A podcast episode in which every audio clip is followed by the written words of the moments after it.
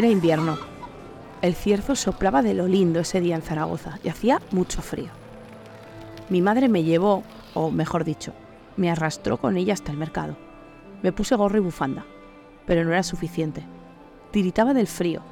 Bueno, un poco de verdad y un poco por queja. Nunca quería acompañarla a ese lugar. La gente hablaba de una forma extraña que no entendía. De sus bocas salían números y palabras extrañas para mí.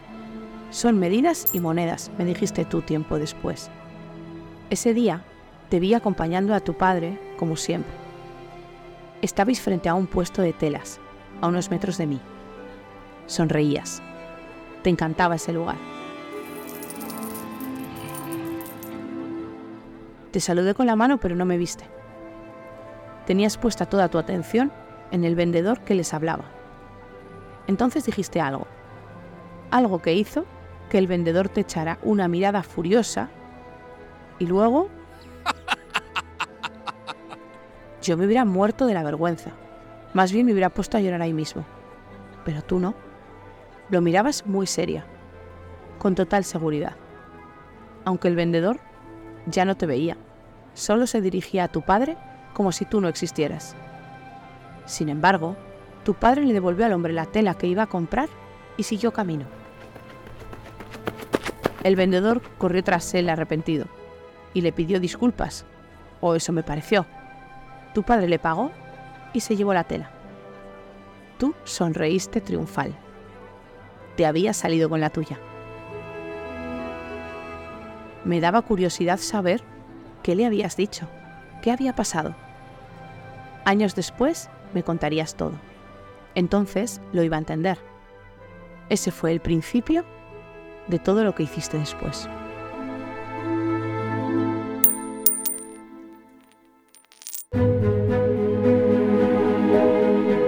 ¿Qué sentirías si no pudieses firmar tu obra? Si ese libro, ese poema o esa investigación que ha sido el fruto de tu esfuerzo, de tu talento, llevara otro nombre. ¿Y cómo te sentirías si te vieras obligada a tomar esa decisión? Una que en algún momento de tu vida te hará preguntarte, ¿por qué firme con nombre de hombre? Esta es la historia de mujeres que no fueron reconocidas en su tiempo, que por distintas razones tuvieron que ocultar su nombre, que fueron obligadas a cambiarlo por uno de varón.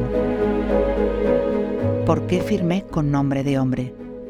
Un podcast de la Asociación Clásicas y Modernas, producido por Rombo Podcast. Hoy presentamos El Enigma de Andresa.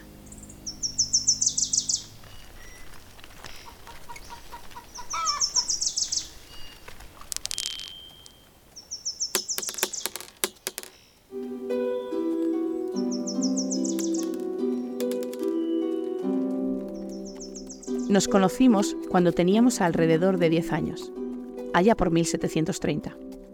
Estabas jugando con unas canicas frente a tu casa. Ya desde entonces te miré sorprendida. Yo solo jugaba con muñecas. Después me enteré que se las habías ganado a tus hermanos. Las habías dispuesto de una forma extraña sobre el suelo. Tomé una mientras te preguntaba si podía jugar contigo. Luego, me respondiste. Me quitaste la canica y volviste a colocarla en su lugar. Mirabas fijamente el suelo con las canicas, mientras movías tu dedo por encima de cada una de ellas y decías números. Andresa es la primera mujer que escribió un libro científico del que tenemos constancia, un libro científico en español. Ella nació a principios del siglo XVIII, concretamente el 30 de noviembre de 1720. Ella es Raquel Villacampa, doctora en matemáticas, experta en geometría diferencial y profesora universitaria. Comparte muchas cosas con Andrea, por ejemplo, su interés por la divulgación científica. Será nuestra acompañante de lujo en esta historia. Observé la situación por unos cinco minutos intentando entender lo que hacías, hasta que me cansé y te insistí para que me enseñaras ese juego. Asentiste con una sonrisa. Entonces empezaste a hablarme de números y más números. Era la primera vez que escuchaba eso. No entendía si lo habías aprendido o si te lo habías inventado.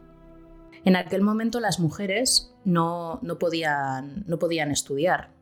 La única forma de hacerlo era estar internas eh, en un colegio o bien recibir educación en casa. Nosotros imaginamos que mm, ella junto con sus hermanos, recibió educación en casa, ya que sus padres pues, eran de una posición acomodada y muy probablemente querían lo mejor para sus hijos.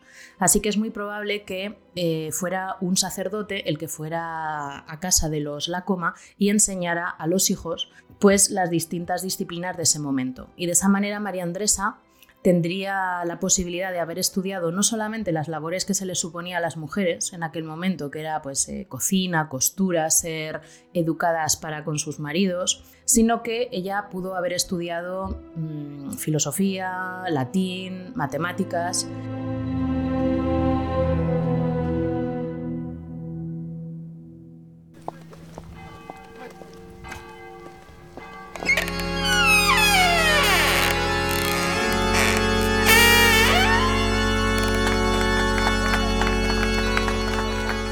A los 18 años me casé y ahí estabas tú, mi mejor amiga. Me abrazaste, estabas feliz por mí. Confieso que sentí culpa, un poco de pena. Deseaba que corrieras la misma suerte. Tu padre era comerciante, tu familia estaba bien económicamente. Era extraño que aún no tuvieras a algún pretendiente interesado. Tranquila, tú serás la próxima, te dije esperanzada. Y tu reacción me dejó desconcertada. Te reíste como si fuera una broma. Tengo un regalo para ti, me dijiste. Me diste un libro. Lo abrí y estaba lleno de números. Entonces, claro, la que se rió fui yo, pero tú seguías muy seria. Igual que cuando miraste a aquel vendedor que se había reído de ti en el mercado. Estaba más desconcertada aún. Hasta ese momento había leído muy poco lo que sabía lo había aprendido gracias a ti. Intenté leer el título. Tirocinio.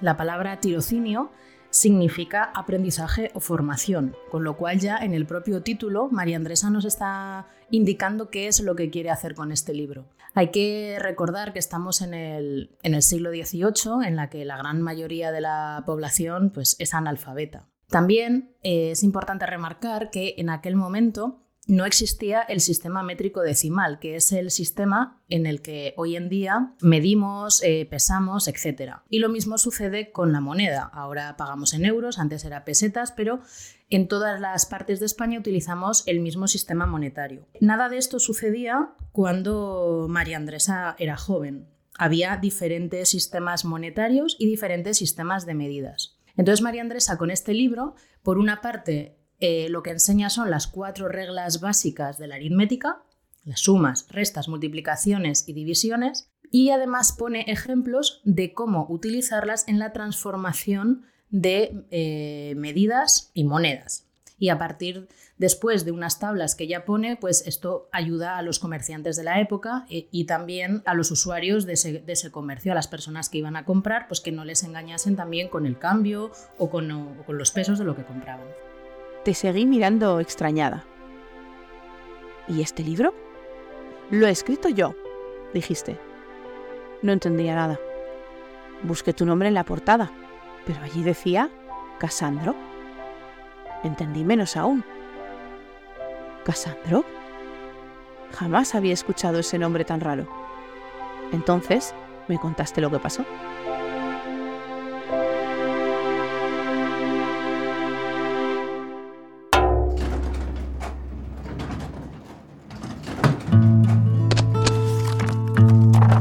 Le entregaste el puñado de hojas escritas de tu puño y letra a un editor, un hombre de la Orden de los Dominicos.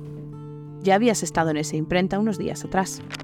Cuando le dijiste al hombre que lo habías escrito tú, se rió. Luego habló con tu padre, quien le confirmó que era verdad. Esta vez habías acudido esperanzada a que tu objetivo se cumpliera, a que esas hojas fueran convertidas en un libro.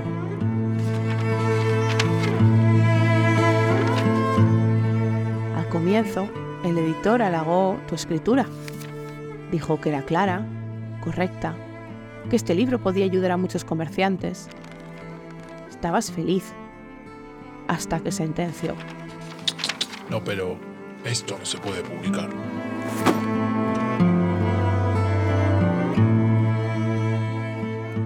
Se te cayó el alma al suelo y entonces te explicó el motivo. Nadie va a leer un libro escrito por una mujer, y mucho menos de matemáticas. ¿Quién creería que una mujer sabe algo de estos asuntos tan complejos? Va a ser un fracaso. Nadie lo va a comprar. Te tomaste un segundo, pensaste y luego le dijiste, ¿y si lo hubiera escrito un hombre? ¿Qué pasaría? Podría firmarlo como varón. Si ella hubiese firmado el libro como María Andresa Casamayor, nadie hubiera tenido en consideración ese pequeño librito, nadie hubiera pensado que era algo relevante. Efectivamente, todo lo que hacían académicamente las mujeres no, no era considerado. Realmente ella está presente en el nombre que, escoge. Casandro Mamés de la marca y Arayoa no, no está elegido arbitrariamente, sino que es un anagrama. Eso quiere decir que eh, se ha formado con las mismas letras que tiene su nombre, María Andresa Casamayor de la, de la Coma, reordenadas de otra manera. Y así es como sale Casandro, como un alter ego de, de María Andresa.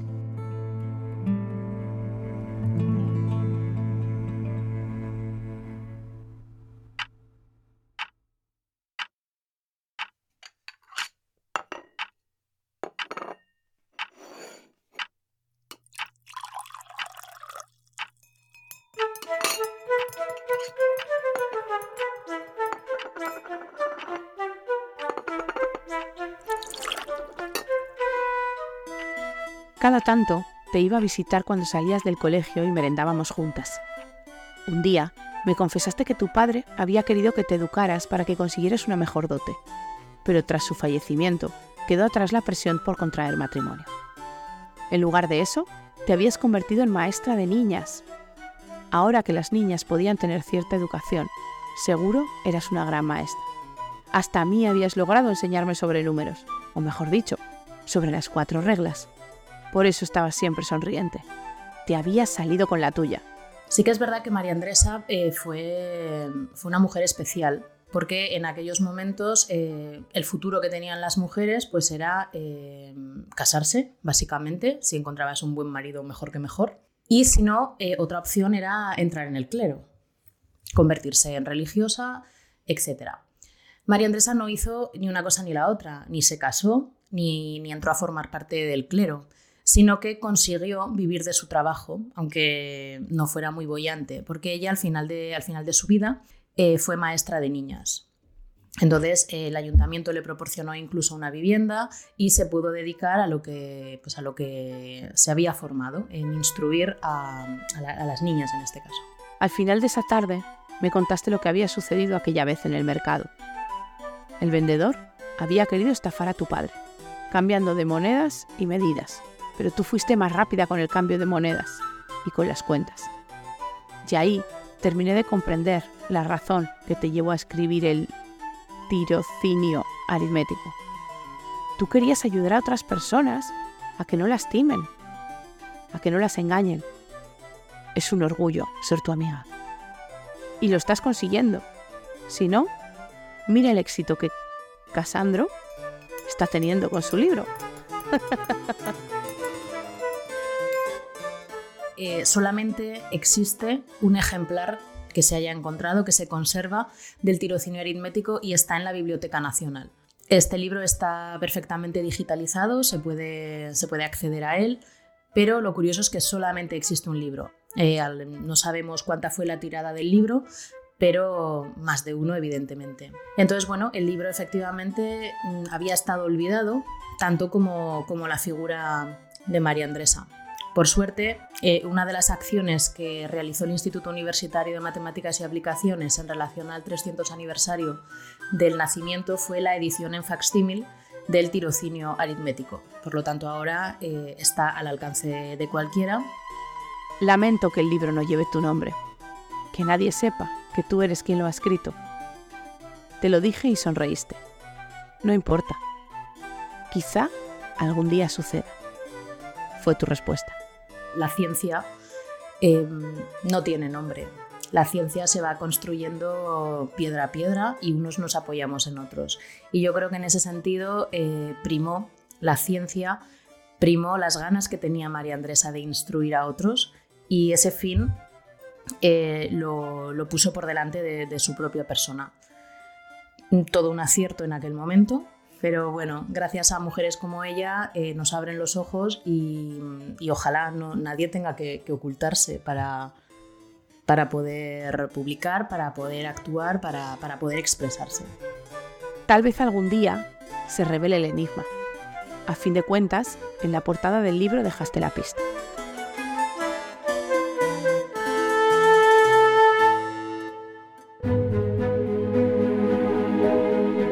Que firmé con nombre de hombre, un proyecto de clásicas y modernas, Asociación para la Igualdad de Mujeres y Hombres en la Cultura. Dirección, Fátima Anjo. En este episodio, narración, Mari Carmen Bozal. Dirección, Franco de Ledonne. Guión, Romina Ballester. Diseño sonoro, Franco de Ledonne. Comunicación, Raúl Gil Benito. Una producción de Rombo Podcast.